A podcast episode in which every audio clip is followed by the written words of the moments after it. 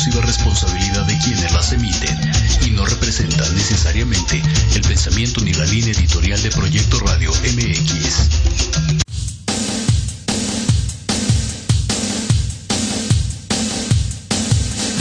¿Te gustaría conocer por qué nos comportamos de cierta forma? ¿Qué pasa en nuestro entorno? ¿Por qué nos sentimos así? Y lo más importante, ¿cuáles son las ventajas de conocernos? Eso y mucho más en Conciencia Colectiva, un espacio para todas las voces. Infórmate desde diferentes perspectivas psicológicas, sociales, científicas y basadas en la experiencia de otros, con Sandy O'Donnell, Mariana Islas y Andrea Pérez. ¡Comenzamos!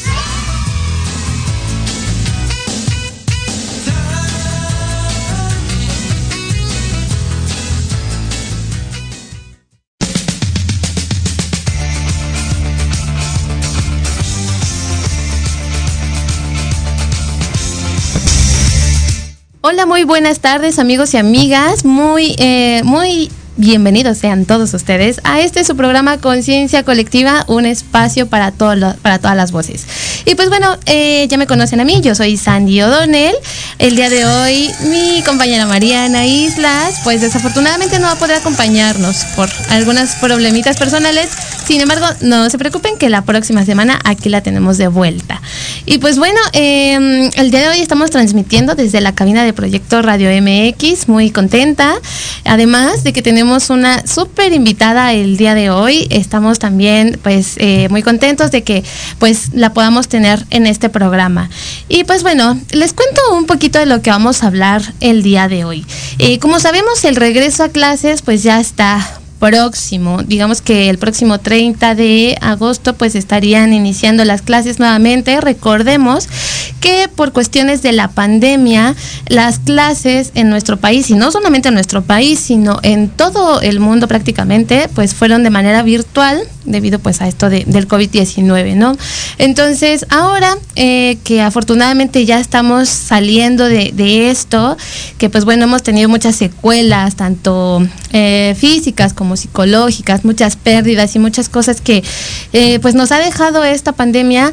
Una de ellas pues también es eh, pues muchos temores, ¿no? Entre ellos pues esto de, del regreso a clases que indudablemente tiene pues muchas preocupaciones por parte de, la gente, de los padres de familia, de los mismos alumnos.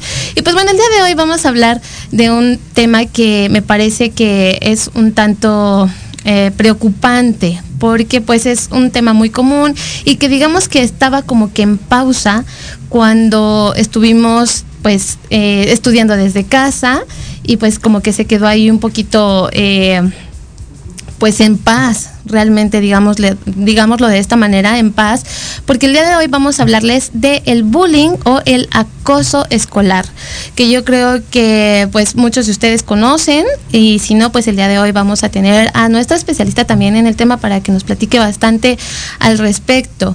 Entonces, eh, sí, justamente el día de hoy vamos a estar hablando de este tema. Recordemos que eh, el acoso escolar o el bullying pues es un problema que, que para unos ha tenido una pausa a esto de la pandemia, como ya les decía, y para otros continuó. Desafortunadamente continuó porque pues también de forma virtual se puede vivir el bullying, ¿no? Que es lo que bien se le conoce como el cyberbullying. Entonces, eh, sabemos que también el acoso escolar o el bullying, pues es este fenómeno que afecta, pues no nada más al individuo que lo padece, ¿no? Sino también afecta a las personas que le rodean. Llamemos, pues, a los padres, a los maestros, a, los amigos. Eh, obviamente, esto, pues, también está involucrado el, el, círculo, ¿no? Más, más cercano a la persona que lo padece. Y también se puede vivir de bullying eh, en el trabajo, ¿no? De forma laboral, esto que, que, le conocemos también como el moving o el acoso laboral. Entonces, eh, pues son muchas formas de vivir este fenómeno. Desafortunadamente, quien ha padecido de esto, pues tiene muchas repercusiones en el ámbito eh, psicológico, físico. Entonces, eh, pues sí tenemos que poner como mucho cuidado, sobre todo cuando somos padres de familia y que nos estamos dando cuenta de que algo está pasando con nuestros hijos, ¿no? Ahora eh, hay este temor de estos niños, niñas y adolescentes que al regresar a las aulas, pues temen volverse a encontrar con este tipo de maltrato físico, psicológico, verbal y de muchas otras formas, ¿no? Entonces, eh, el día de hoy, eh, para hablarnos de este tema, pues tenemos a una invitada muy querida, eh, que pues me parece que es momento de que, de que la introduzcamos ya para que pues tengamos el tiempo más, aprovechemos el tiempo, ¿no? Para que nos podamos abarcar todas las, eh, todas las cosas que tenemos que ver el día de hoy. ¿Les parece? Entonces, pues les pido por favor que me ayuden a recibir a la psicóloga Ari Vega, quien está con nosotros el día de hoy. Ari, ¿estás por aquí? Sí, aquí estoy. Eh, ¿Me alcanzas a ver? Sí, bueno, yo no te veo porque el día de hoy estamos transmitiendo desde aquí de Camina, te veo aquí en el, en el Facebook, pero te escucho perfecto. ¿Cómo estás, Ari? Bienvenida. Muy bien, muchas gracias, muy este honrada de poder estar ahí con ustedes y evidentemente bueno que las dudas que hay sobre el tema, las confusiones, los miedos puedan ser aclarados, diluidos y sobre todo que tengan herramientas para saber qué podemos hacer.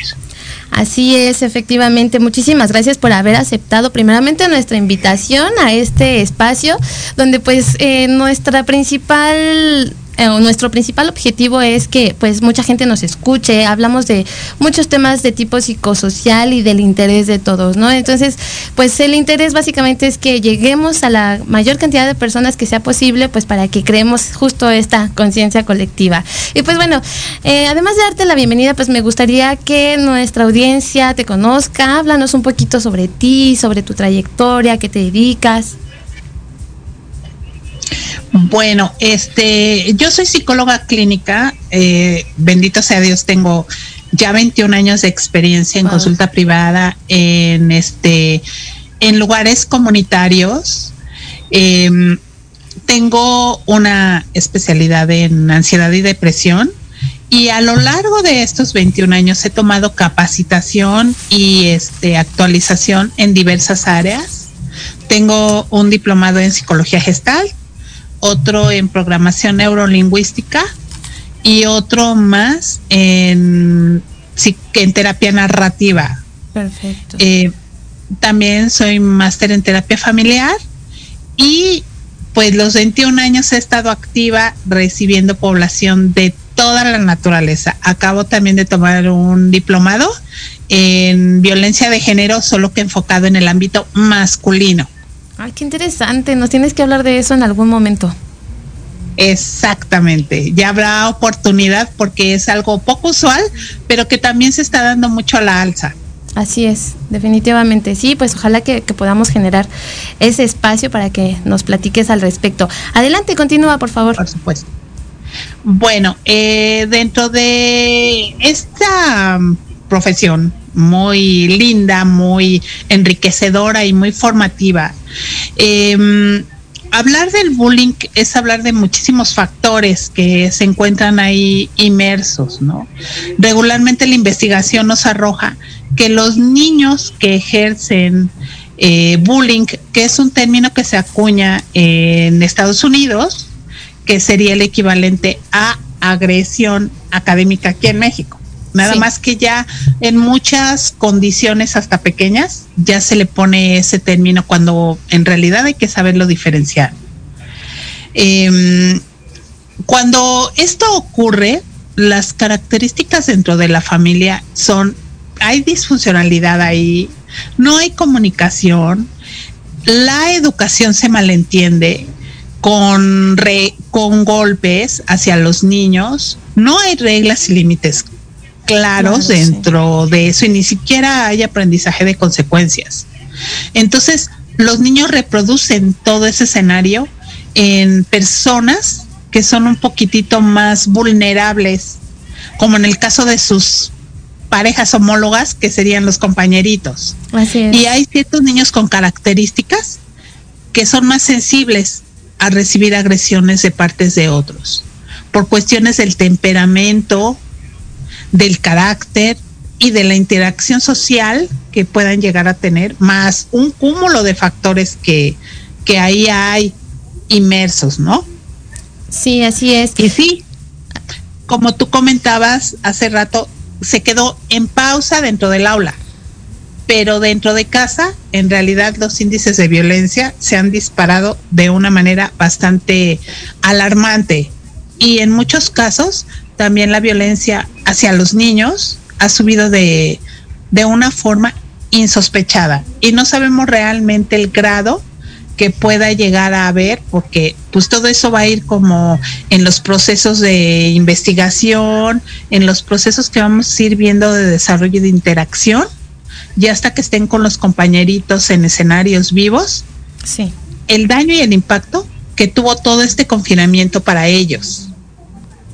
Efectivamente, creo que el punto que estás tocando es sumamente importante porque venimos de un confinamiento que a la mayoría de los niños, niñas y adolescentes pues no, no lo habían tenido jamás, ¿no? Porque no, eh, estas generaciones pues no les había tocado sufrir de una pandemia como tal. Entonces todas las consecuencias pues se van a vivir ahora que estén de forma presencial, ¿no? En las aulas y pues también una de ellas, como bien dices, pues es esto de la violencia que se ha estado viviendo no solamente en las escuelas, sino ahora también en casa con, con, con las clases de forma virtual. Y pues bueno, para continuar a mí me gustaría saber cuáles son algunas acciones que, que podríamos considerar como bullying para que nuestra audiencia las, las reconozca. Bueno, en el caso del agresor sí. sería una eh, intimidación bastante concreta eh, hacia el niño o la niña que irónicamente se da más entre hombres y hacia hombres. Sí no así, no así en las niñas, nada más que en menor proporción. Los niños pueden ser demasiado sugerentes sí. para generar inti intimidación con el compañerito, generar miedo excesivo y angustia, y por ende el otro aprende a quedarse callado. Esta situación de aprenderse a quedar callado yo, yo últimamente digo esta respuesta. Hay que prevenir desde casa que el niño detecte que el generar silencios o guardar secretos, incluso si son de índole donde él está en riesgo, se tienen que compartir. Claro. Pero es un nivel de prevención que se da dentro de las familias y desgraciadamente no existe esa cultura. Sí, ya no. cuando ocurre algún incidente, ya es cuando se actúa, pero eh, quizás sea demasiado tarde y no lo es, pero no tendríamos que llegar hasta ese nivel para actuar, en el caso de los adultos. Es correcto, sí, adelante. En ese, en ese sentido, cuando el niño es agresor, acaba sometiendo al otro niño y ni uno ni otro vamos, este, acaban rompiendo ese vínculo, se acaba, una, se acaba siendo una especie de complicidad. A pesar de que el niño que es sometido tiene ciertas características como la angustia, miedos excesivos en casa, eh, cambia quizás su conducta y su temperamento. Sí. El otro, de alguna o de otra forma, también lo modifica, pero de una manera más sutil. Pero como es un entorno y un contexto más normal, vamos, porque los adultos también lo hacen, no es tan notorio.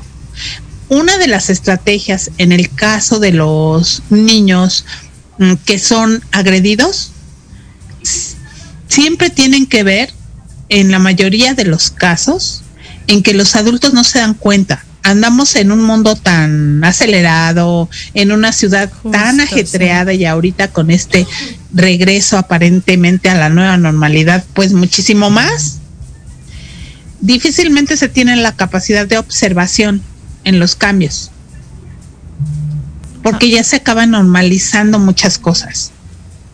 Entonces es importante que los padres pongan atención en el mínimo detalle que puedan observar en el niño hasta si es el cambio de hábitos en ciertas cosas que antes le gustaban, que una semana antes disfrutaba y le gustaban, y entrando a la escuela ya no. Porque ese puede ser un indicador de muchísimas cosas y que a lo mejor ni siquiera ellos sospechan. Sí, damos por hecho muchas cosas eh, que, como bien dices, ¿no? Por estar en el día a día, pues dejamos pasar, ¿no? Sin embargo, pues son los síntomas, las señales, los focos de alarma que tenemos que eh, estar más atentos, ¿no? Y yo creo que ahora eh, más justo por esta eh, reacción que puedan llegar a tener los chicos y las chicas en el regreso a clases, ¿no? O sea, hay que estar como muy cerca, llevar, llevar este acompañamiento muy de la mano porque pues nos van a necesitar, ¿no? Como madres, como padres de familia, evidentemente nos van a necesitar. Y pues bueno, tengo entendido que bueno, hay ciertos actores en esta parte del bullying, ¿no? En la parte agredida, el agresor, pero también existe un observador, ¿no? ¿Cómo, cómo es el papel de este observador? ¿Qué, qué, qué sucede con aquellas personas que están observando pero no hacen nada? Que son, por ejemplo, cómplices, que serían los compañeritos, ¿no? Exactamente, sí, sí, de alguna manera se vuelven cómplices. Ajá, en este caso, igual eh, la misma respuesta que te dije hace rato de la prevención.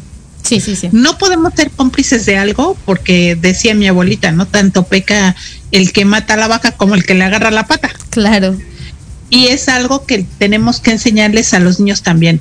Aquí, ojo, eh, esta parte de, de la agresión escolar y del bullying no solo se da entre niños, se da también de adultos a niños. en este caso, ojo, de los maestros hacia los niños.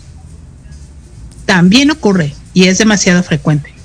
Sí. Y tiene el mismo impacto o incluso mayor que si lo reciben de niños. Así es. Y también es importante detectarlo, porque estamos acostumbrados a que en general, ¿no? A que los adultos protegen, a que los adultos cuidan, a que los adultos eh, de alguna o de otra forma ya ha disminuido ese nivel de agresividad con el que se manejaban en el siglo pasado, pero ahorita con estas situaciones de miedo que, que viven muchos adultos, eh, de inseguridades que tienen muchos adultos, más la violencia y el contexto en el que se muevan, puede ser un detonante también de recibirlo por ahí. Sí, así y creo que es importante considerarlo. De hecho, muy importante, porque incluso también puedo pensar que además de ejercerlo, también muchas veces se convierten en observadores y no hacen nada, ¿no? O sea, eh, lo achacan a esta parte de que, bueno, son niños, son adolescentes, están jugando, no se involucran de esta manera y ellos son, eh, pues, unos actores principales, ¿no? Porque necesitan estar eh, pendiente de lo que pasa en, el aula, ¿no? Entonces, muchas veces lo, están presenciando y, y, lo dejan pasar, ¿no? O sea, eso también me parece que sucede muchísimo no sé qué opines, pero también sucede mucho con, los profesores, ¿no? En estos niveles más de, de secundaria, de preparatoria, donde achacan a, pues, conductas propias de la edad a, a, las cosas o a las agresiones que puedan estar teniendo con otros compañeros, ¿no crees? Sí, y ahí es muy importante no, no perder la óptica de que si un adulto se convierte en observador, está siendo cómplice y fomentando un delito, porque la agresión escolar, el acoso escolar y el bullying son delitos. Quizá no son del fuero común, ni en términos legales, pero sí son delitos administrativos dentro del ciclo educativo y hay normativas que lo regulan y hay instituciones que actúan. Entonces, creo que sí es importante por ahí considerar estos aspectos. Ningún adulto puede quedarse callado, ninguno, sea tu familiar o no tu familiar, ante una injusticia que implique eh, agresión hacia otro de ninguna naturaleza. Así Porque te habla también de qué tipo de persona eres en el mundo y qué tipo de valores tienes. Efectivamente, efectivamente. Y yo creo que eh, no solamente estamos haciendo un mal a la persona a, a la que estamos este dejando pasar este tipo de, acciones, ¿no? Sino también a los agresores y pues a uno mismo, ¿no? O sea, como persona con estos valores de los que, de los cuales nos hablas. Y pues sí, efectivamente hay muchos involucrados en, en esta actividad del bullying. Y a mí me gustaría también que nos comentaras, ya nos comentaste más o menos un, algunos rasgos de, del perfil de un niño, niña, adolescente acosado. ¿Qué más nos puedes contar al respecto? Bueno, también son niños que se caracterizan por ser líderes. Sí. Eh, yo digo líderes nocivos, porque si les ayudamos a canalizarlo en otro foco de atención, la historia sería completamente diferente. Así es, ahí estamos hablando del, agresor, ¿no? pongamos. Ajá, del agresor. Sí. Y en el caso de los otros niños, por diversas circunstancias, acaban quedándose aislados por el poder que el chico agresor va, va teniendo en el tiempo y va obteniendo de las víctimas en este caso. Así es. Y creo que en ese tipo de situaciones tiene otra vez mucho que ver el contexto familiar y aquí otra cosa que sería importante rescatar, el temperamento con el que ese niñito se está forjando nacemos con algo que se llama temperamento. Sí. Y los primeros años de vida, que son fundamentales en un ser humano y la, la piedra angular, la construcción de una casa, si lo ejemplificamos, los castillos, por ejemplo, eh, tú vas retroalimentándote de todo lo exterior para ir formando el carácter. Y el temperamento se va funcionando ahí fusionando, perdón. Sí, sí. Entonces creo que es importante considerar que muchos niños vienen con un temperamento nocivo y que depende mucho del, del contexto en el que se desenvuelven, el patrón familiar, la comida, eh, las relaciones con este con los adultos, con sus semejantes, que ese temperamento tenga efecto o no, siendo nocivo y siendo sano igualmente. Muy bien. Más aquellas ideas de las que los adultos hacen mucha alusión en el niño. Eres, no, no te dejes de nadie, tú tienes que ser el mejor. Eh, los hombres no lloran, por ejemplo. Los hombres son fuertes. Y si hay un acto de violencia del hombre hacia la mujer en casa y el niño lo ve, y el hombre lo refuerza diciendo, aquellos que son débiles hay que masacrarlos casi casi, porque nosotros somos los que dominamos, pues imagínate, ¿qué reproduce con sus iguales? ¿No? Los mismos comportamientos, claro. Exacto. Y hay niños que físicamente se ven, este, se ven muy vulnerables, aunque no lo sean. Así es. Entonces creo que es importante, es todo, todo un bagaje de circunstancias que nos compete al mundo adulto y en muchas ocasiones los adultos acaban siendo pues inmunes, ¿no? Normalizar, pues es que así es. Pues es que déjalo, son... O siempre ha existido, ¿no? Esta, esta frase identifica, sí, claro. Ya se le quitará, no pasa nada. Sí, estoy de acuerdo. Sí, y sobre todo esta frase que dicen muchos, ¿no? Que el bullying siempre ha existido, pero que las generaciones ahora son como más eh, vulnerables o más sensibles a todo esto y que los padres también no criamos ahora con mano dura y entonces por eso las generaciones son más eh, sensibles, ¿no? O sea, yo creo que sí puede ser un tema un tanto sociocultural, sin embargo, pues el bullying no está bien, no está justificado en ninguna forma, no sé qué opinas, pero creo que en ninguna mm. forma se justifica. No, no está justificado y como dices, las agresiones, la violencia, el bullying siempre ha existido. Lo que pasa es que las generaciones y los cambios han propiciado que las circunstancias se modifiquen y que, se, noten cosas, ¿no? Exacto, claro. Sí, que Exacto, y ejemplo de ello tiene que ver con la tecnología. En el siglo pasado no teníamos tecnología. Así es. Sí, sí, era muy. Y pasaba la violencia. Sobre todo aquellos eh, descendientes de familias numerosas, pues saben lo que vivía la abuelita, lo que vivían los tíos. Así es. Y no, había tecnología. Y hay de ti no había la documentación. Sí, hay de, hay de, ti que dijeras, ¿no? Que, que fulanito, sutanita te pegó, te hizo, te dijo, porque pues entonces además de ser este un chillón, por así decirlo, eras un chismoso, una chismosa, ¿no? Entonces también estaba como muy este estigmatizado esto, ¿no? De que el que podía o se quejaba de lo que le hacían en la escuela, pues era un chillón, ¿no?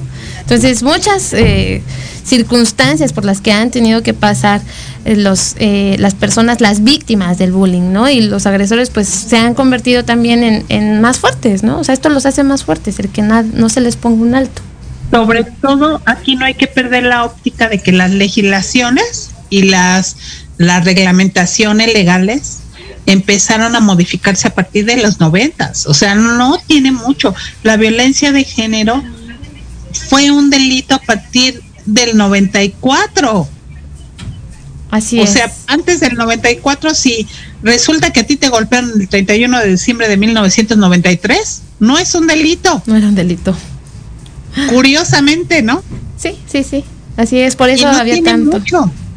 No, es, ah, esto realmente es eh, relativamente corto el tiempo, ¿no? Que, ha sido observado y estudiado este fenómeno y que ahora pues ya eh, se voltean los reflectores hacia ese lado, ¿no? Sin embargo, pues pasó muchísimo tiempo, como bien dices. Vamos a tenernos que ir a un pequeño corte, pero regresamos con muchísima más información. Recuerden, el día de hoy estamos hablando de bullying con la psicóloga Ari Vega. Regresamos, no se vayan.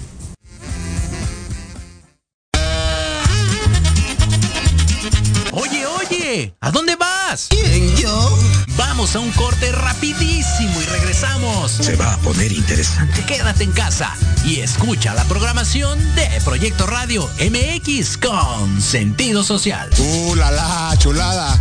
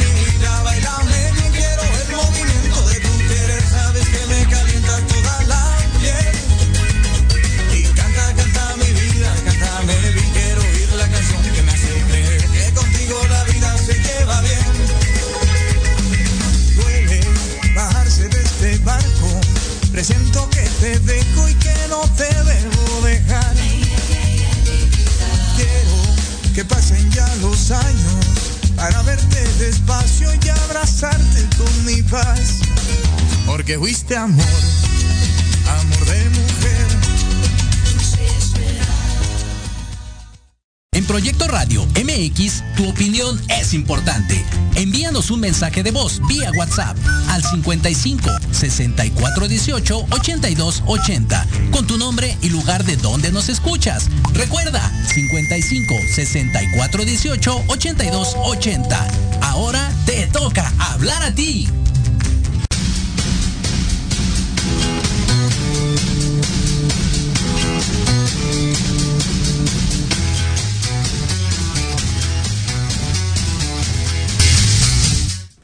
Pues ya estamos de vuelta, amigos y amigas, a su programa Conciencia Colectiva. Recuerden que estamos hablando de bullying con la psicóloga Ari Vega. Y pues bueno, vamos a continuar. A mí me gustaría también eh, saber qué es lo que pasa a nivel psicológico con el bullying. ¿Cuáles son las consecuencias para el menor que, que lo, que lo sufra? ¿Puede desarrollar algún trastorno psicológico? ¿Qué nos puedes decir al respecto, Ari? Para la víctima, ¿verdad? Así es. Bueno, eh, de entrada, yo hace ratito comentaba la parte de los miedos, la angustia, y eso se traduce a algún problema de ansiedad. Sí hay casos documentados en donde un niño que sufre este tipo de situaciones llega a tener suicidios. Eh, y estoy hablando de niños pequeños. Bueno, sí. Cuando se llega a este nivel, aparte de la cuestión de la ansiedad, hay un trastorno de depresión por ahí. Influyen muchos factores para que se llegue, para que lleguen al nivel del suicidio que les comenté. Sí. No solamente es la cuestión del bullying escolar, también tiene que ver con factores biológicos, endocrinos, familiares, etcétera, pero aquí el pero es la familia a dónde está. Exacto. ¿Por qué no está atenta a los cambios que detectan en ese niño? Incluso hay chiquitos que pueden, que a lo mejor llevaban un control de esfínteres muy natural y muy normal, y de repente empiezan a hacerse del baño. Sí. Hay que averiguar por qué. Hay que averiguar qué pasa con cualquier cambio mínimo que vaya rompiendo la rutina de ellos. Así es, sí hay que estar muy pendientes, ¿no? Sí, adelante. Muy atentos. Aquí otra cosa, hace ratito yo comentaba que se da también de adultos a niños y también se llega a dar entre adultos. Eso a referencia de lo que tú comentaste al inicio, de que pues se daba en varias esferas. Los adultos no estamos libres de que también se pueda generar una situación así en el ámbito escolar, sobre todo, perdón, académico, sobre todo laboral. Laboral, sí, así es. sí, laboral. Eh, este, sobre todo considerando que pueden ser empresas grandes en donde hay más de 10, 15 empleados y en donde se pueda generar una participación de competencias, también se da este tipo de sistemas. Así es. Eh, el- esta eh, cuestión del talento humano también debe de llevarse con mucha cautela, ¿no? Porque también eh, muchas veces en esta competencia de la que tú hablas suelen pues darse a conocer todas las vulnerabilidades de las otras personas, ¿no? Baja autoestima, muy poco autocontrol, muchos rasgos de personalidad que muchas veces se ponen, se exponen, ¿no? Y no quiere decir que esté mal, no se trata de que uno como personas y seres humanos logremos desarrollarnos eh, tanto profesionalmente como personalmente, ¿no? Sin embargo, en estas esferas laborales también se llega a dar mucho el, el moving, como lo llaman eh, en este ámbito, o el, acoso, ¿no? Laboral, de parte de los jefes, de los mismos compañeros, es un tema también. Sí, realmente creo que creo que es importante ahí también considerar que a pesar de que nos focalizamos más en el área infantil, porque ellos son el recurso humano que se va, que va a heredar este mundo, no así los adultos también lo padecen. Y se va volviendo a veces hasta como cadena de contagio, ¿no? Así es. Los adultos lo padecen y, y muy probablemente los niños de esa familia y de ese entorno.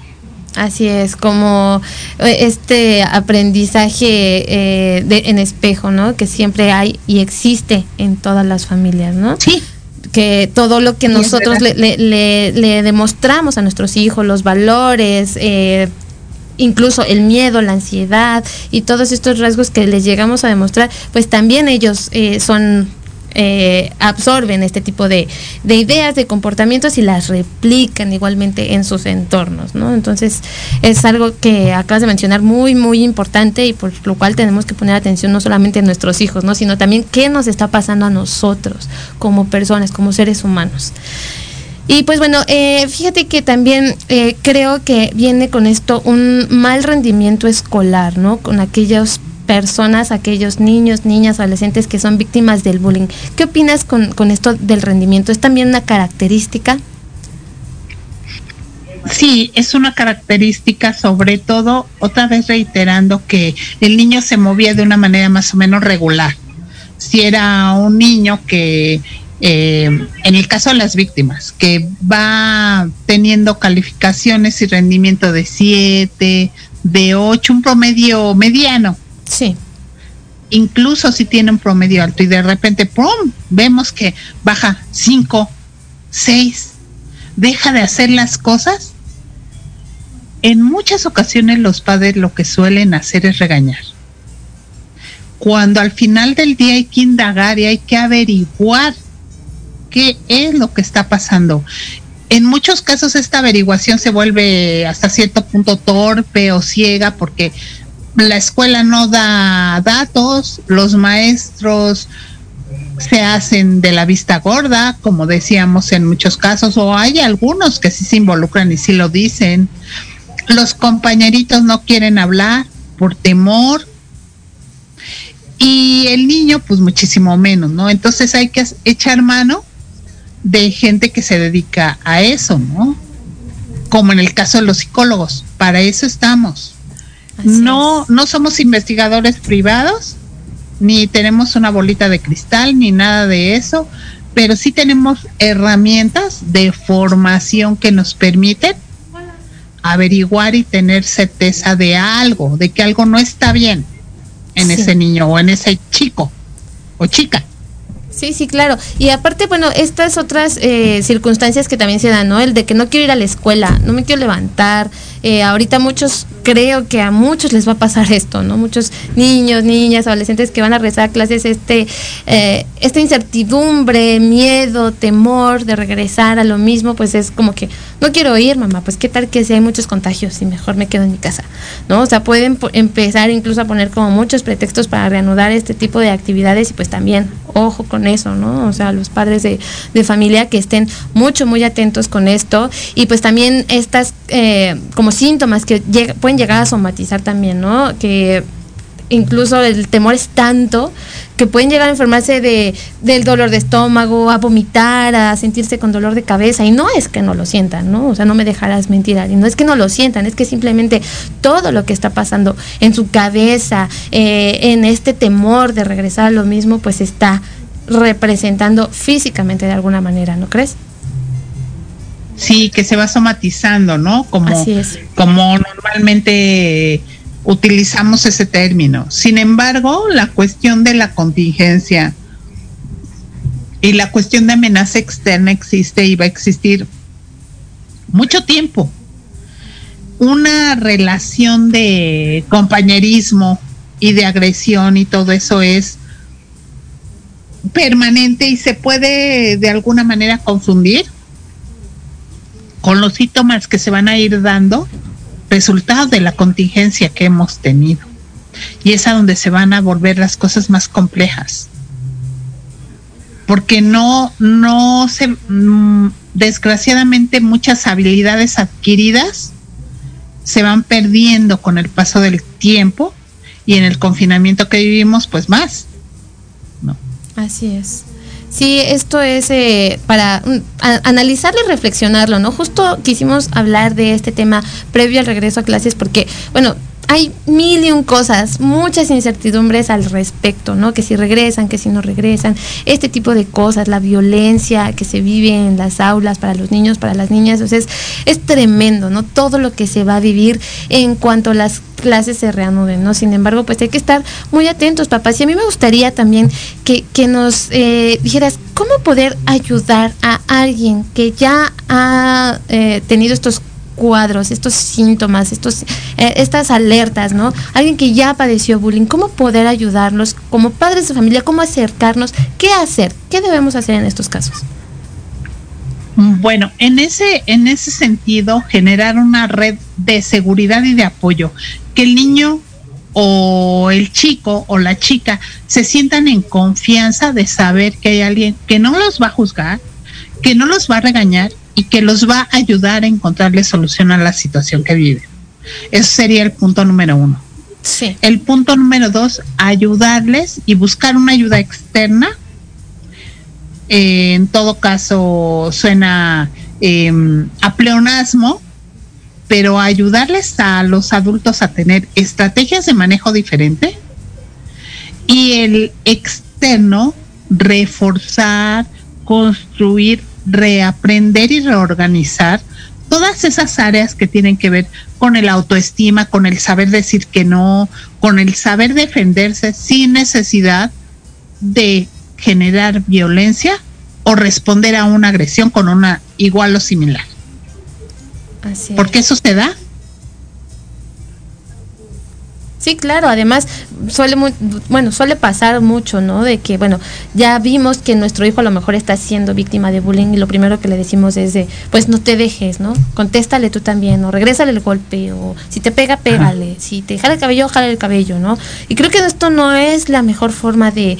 Eh, de confrontar una situación de bullying, ¿no? O sea, yo creo que la mejor forma de confrontarlo es desde nuestras trincheras como padres y en esta eh, construcción de valores, de responsabilidad, de amor propio, de autoestima, ¿no? De autovaloración, de, auto, de, de, valorar nuestra, eh, nuestra imagen como personas y como individuos que somos, o sea, esta valía que tenemos, es lo que nosotros como padres de familia tenemos que, que hacer, ¿no? Esa es nuestra tarea. ¿Para qué? Para que nuestros hijos el día de mañana, pues no tengan esta... Eh, pues vulnerabilidad, ¿no? De no poder decir un no, un basta, un o acudir con el profesor, acudir con la madre, con el padre para decir, stop, está pasando esto, necesito ayuda, ¿no? Para tan solo decirlo, ¿no crees? Sí, y sobre todo que a los niños se les enseñe mucho lo que decíamos hace rato, la prevención. No necesitamos que ocurra una situación cercana o dentro de la familia o con él mismo para actuar y prevenir. Ahorita hay muchos cuentos, mucho material didáctico, en el que no te llevas ni más de media hora en poderlo analizar y en ejecutar con los niños para que tengan elementos de seguridad y de certeza que los padres los van a ayudar. No los van a regañar, no los van a juzgar, pero que tienen que estar alertas con aquello que los ponga en riesgo o que ponga en riesgo a otros y saber cómo vamos a actuar, cómo vamos a apoyar, qué tenemos que hacer. Así es, y sería muy útil que, pudiéramos compartir esta información en nuestras redes sociales para que la gente tuviera acceso a ellas. Eh, me voy a dar a la tarea de buscar algo al respecto y con mucho gusto lo ponemos en, nuestra página de conciencia colectiva. Si nos pudieras colaborar con algo estaría increíble también para que estas... Eh, como bien dices, es una forma muy, muy sencilla de abordar a los niños, pero también a los padres de familia, ¿no? En saber qué hacer al respecto es algo que, sería muy valioso y que pues va a ayudar muchísimo ahora que, regresen los, los niños y las niñas a, la escuela, ¿no? Y bueno, también me gustaría saber qué podemos decirle a, los niños, niñas quizá que nos estén escuchando, adolescentes, cuando se trata de eh, vivir una situación de bullying, ¿no? Ya sea que la vivan o ya sea que la ejerzan o ya sea que la observen, ¿no? ¿Qué, ¿Qué le dirías a nuestro público que nos escucha en este momento? Bueno, en el caso de aquellos que, que son eh, espectadores pasivos y aquellos que la reciben, ellos no son, no son responsables de lo que ven y de lo que reciben. Aquel que agrede debe de tener la capacidad de ser empático para darse cuenta de que le causa daño al otro y sensibilizarlo con el qué harías tú, cómo te sentirías tú. Es que yo veo que mi papá le pega a mi mamá o viceversa, ¿no? Bueno, tú ya sabes lo que siente alguien que es maltratado y golpeado. Porque lo ven. No le estamos inventando nada. ¿Qué puedes hacer para ayudar a tu compañerito que ha sufrido agresión por tu causa? Y los niños lo asimilan bien, pero es un trabajo que requiere un poquito de tiempo, de inversión de energía y evidentemente de ciertas estrategias y material. Vamos. Claro, sí, sí, sí. Porque los adultos somos, yo les digo a los niños, somos como que medio raros. Nos encanta hablar, pero no ejecutamos y entonces ustedes no aprenden, porque solo hablamos y no ven la acción. Así es. Y eso es cierto, ¿no? Sí, claro. Los discursos son muy bellos, muy poéticos, quizá muy profundos y con muchos sentidos de los adultos, pero que no se nos olvide que los niños no tienen esa capacidad de visión y de experiencia que desgraciadamente los adultos vamos adquiriendo, y digo desgraciadamente porque se nos va perdiendo la óptica de que no podemos tratar a los niños como nosotros. Tenemos que bajar el nivel y ponernos en un sentido de qué haría yo si no supiera lo que yo sé ahora. Claro. Sí, no tienen la, misma capacidad de análisis, de raciocinio, este pensamiento crítico todavía no lo tienen completamente desarrollado, ¿no? Como para poder decir, ah, no, pues sí estoy haciendo mal, estoy en un error, ¿no? Estoy este, pues no, claro que eso viene de los padres, de, de esta, de esta sentimiento de empatía, ¿no? Con los demás, ¿no? El, el deber ser, de que tenemos que, inculcarle a nuestros hijos, a nuestras hijas desde edades muy tempranas, ¿no? Como, como bien lo decías, ¿no? Eh, al llegar a la etapa adulta, pues es cuando vamos a darnos cuenta de lo que eh, hemos hecho mal en, el transcurso de nuestra vida, ¿no? Pero pues si podemos evitarlo con una buena educación desde un inicio, desde como padres a nuestros hijos, pues yo creo que sería un gran avance, ¿no crees? Y evidentemente como padres nunca debes de perder la óptica que este que vas cometiendo errores en el camino. Sin embargo, hay muchos elementos ahorita en los que te puedes apoyar, ¿no? Hay libros, hay este conferencias, habemos personas que como yo le invertimos tiempo para crear una página y postear ahí videos, ¿no? Así es. Y muchísimas cosas más que de alguna u de otra forma te dan elementos para que tú te puedas enriquecer y mejorar la educación. Parte de todos los problemas que hay es ese. La gente ha perdido la visión de, de tener los valores bien creados y bien cimentados. Se ha dejado llevar solo por complacer a los hijos, por evitar el que tengan malestar. Y el malestar es algo con, con lo que venimos lidiando todo el tiempo, todo el tiempo. Así es, y es por eso que también luego ya no tienen tolerancia a la frustración, ¿no? Porque todo se les da, todo se les aprueba. Así es. Ajá, porque el niño ya se siente malo, porque quiere esto, tengo que hacer circo, maroma y teatro para dárselo. Y no es así. Los niños tienen que aprender a lidiar con malestar, porque el malestar es parte de la vida es parte de lo que nos ayuda todo el tiempo. O solo que alguien me diga a mí, que hasta ahorita no lo conozco, que todo el tiempo está feliz, todo el tiempo está contento y no pasa nada anormal en su vida. Así es. Sí, no, no, yo creo que no, no existe, ¿no? O sea, es una utopía, ¿no? Que, que bien deben, eh, eh, que de, bien debemos enseñarle a nuestros hijas, a nuestros hijos y a nuestras hijas, de pues que la vida no es de color de rosa, ¿no? Que nos vamos a encontrar con un montón de cosas y que pues es importante que, que pues ellos lo sepan. A mí me gustaría que nos compartieras cómo podemos contactarte, eh, cómo eh, tus redes sociales, tu teléfono, aquí los vamos a poner en pantalla, pero eh, si nos gustas compartir para que la gente te busque, es importante recurrir a la atención profesional como ya lo veníamos hablando, ¿no? Entonces, siempre va a ser valiosa la opinión de un experto en el tema y si tenemos esta capacidad de poder acercarnos, llevar a nuestros hijos y como familia también atendernos, pues sería mucho, muy importante. ¿Dónde, ¿Cómo podemos contactarte, Ari? Claro, este, mis números de contacto son el 70 28 77 36. Ese es número local. Sí. Y 55 37 12 78 72, que es el número de celular. En las redes sociales me encuentras como SIC Ari Vega, Ajá. o sea, como psicóloga Ari Vega, o como Arix y su psicología, con Y y triple X. Ahí en esa página vas a encontrar alrededor de cuatro mil temas que en todas las áreas, incluidos varios que tienen relación con el bullying y con la agresión y acoso escolar. Y creo que es importante pues echarles una revisadita independientemente de tener material de otros colegas. Y también está el canal de YouTube que lo localizas como Arix Vega. Excelente. Y que son videos muy cortos con diferente temática al de la página.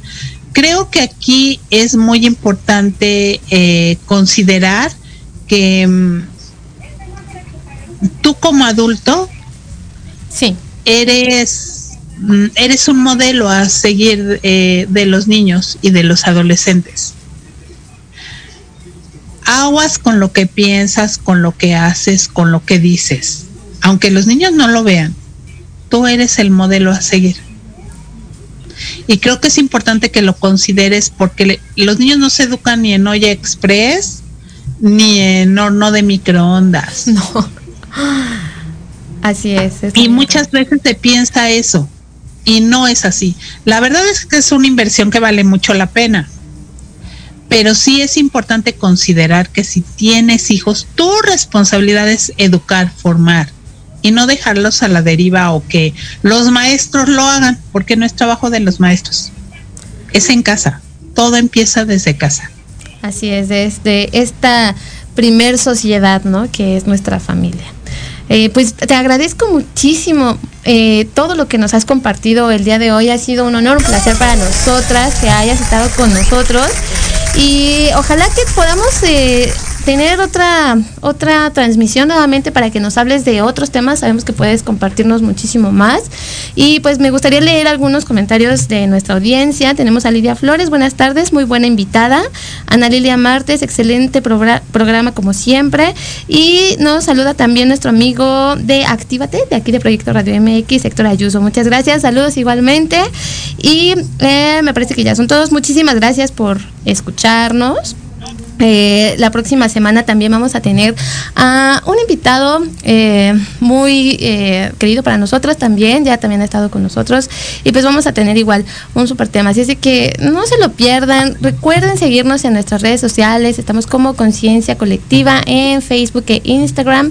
Y vamos a estar subiendo algo de información con lo que vimos esta semana sobre el bullying, aquí en colaboración con la psicóloga Ari, Ari Vega que nos va a compartir algo para que nuestra audiencia conozca sobre eh, técnicas de eh, pues de confrontación, no sé, de para elevar nuestra autoestima, para la, elevar la, la, autoestima de nuestros hijas y nuestra, nuestros hijos y nuestras hijas, perdón.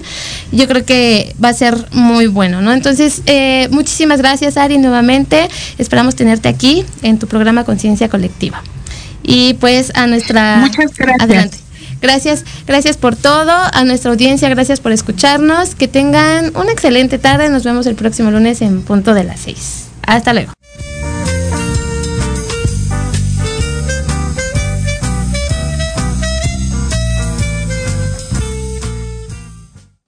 a portarnos bien.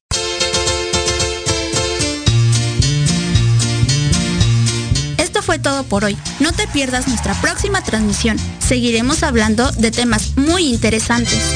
Síguenos en nuestras redes sociales de Facebook e Instagram como Conciencia Colectiva. Y recuerda compartir nuestros contenidos para llegar a más personas cada vez. Hasta la próxima.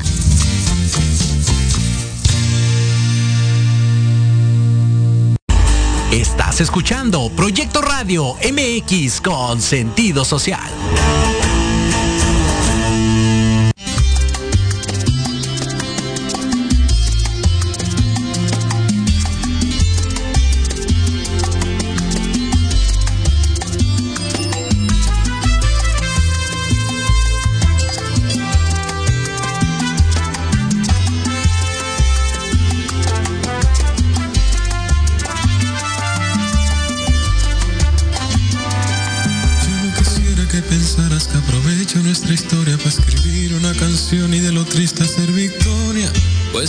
Si